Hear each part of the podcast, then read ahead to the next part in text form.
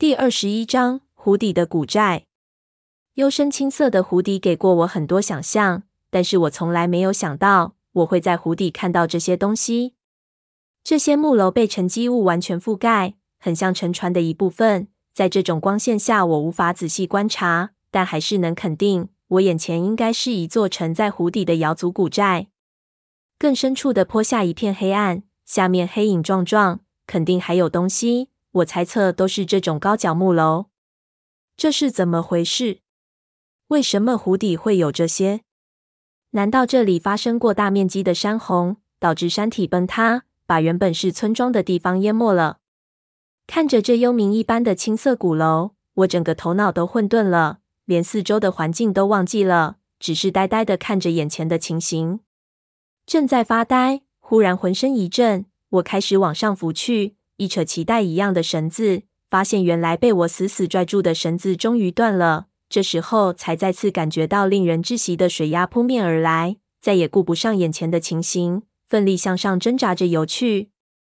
那是一种让人很难形容的感觉。有了浮力的帮助，我上升得非常快。四周是黑暗，上方是逐渐明亮的光圈。我的大脑开始缺氧，只感觉光圈越来越迷蒙，像在游向天堂。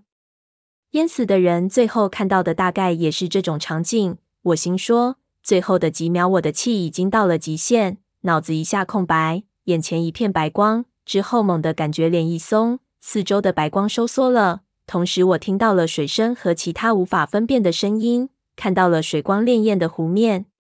我几乎就没有力气吸纳第一口气，那一下呼吸几乎是用全身的力气爆发出来的。等我终于让肺部充满空气的时候，我差点晕了过去！天哪，活了几十年，从来就没有觉得呼吸是那么舒畅的一件事情。接着，我开始大口喘气，几乎是恐怖的吞咽空气。逐渐的，四周的一切舒缓过来。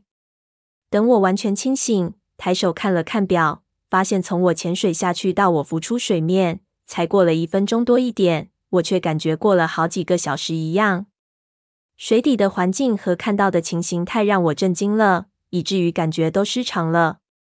而在平时，我的憋气时间没有这么短。看样子，游泳池和深水湖泊完全是两回事。我想得太天真了。胖子和发子在离我三十米处，可能是我最后冲出水面的时候用错了力气，偏离了方向。我朝胖子游去，游回到法子边上，胖子就问我怎么这么快就上来了。我刚想说话，忽然感觉上唇很烫。一摸，竟然流鼻血了。接着耳朵和全身都开始疼起来，人开始晕眩，差点就从筏子上脱手沉下去。恍惚间，感觉被胖子拽住了，隐约听到他对我道：“我操，你上浮的太快了，血管爆掉了。”还好晕眩稍纵即逝，很快我就缓了过来。我不是专业潜水员，看来身体的构架确实不适合这种自由潜水。我再次趴到筏子上，看着源源不断的鼻血贴着我的脸流到我的下巴，然后滴到水里。我隐隐有些担心，是否自己的内脏也受了损伤。胖子给我用他的手绢暂时堵了一下鼻孔，就问我怎么回事，怎么上来的这么急？我仰起头让鼻血回流，同时把我看到的一说。胖子听得目瞪口呆，随后他还不相信这种事情不是自己亲眼看到。不知道是个什么情形，他说他也要下去看一下。我把他拦住了，告诉他这下面绝对不止我们测的那么深，一个人下去太危险了。这时候又是一声水声，闷油瓶也浮了上来，大口的吸了一口气。他出现的地方离筏子只有两米多，显然比我镇定得多。我看了看表，比我多潜了一分钟左右。他吃力的游到筏子边上。单手扶上来，胖子刚想问情况如何，闷油瓶另一只手忽然从水里哗啦提上来一个东西，甩到了筏子上，水花一下溅了我们满脸。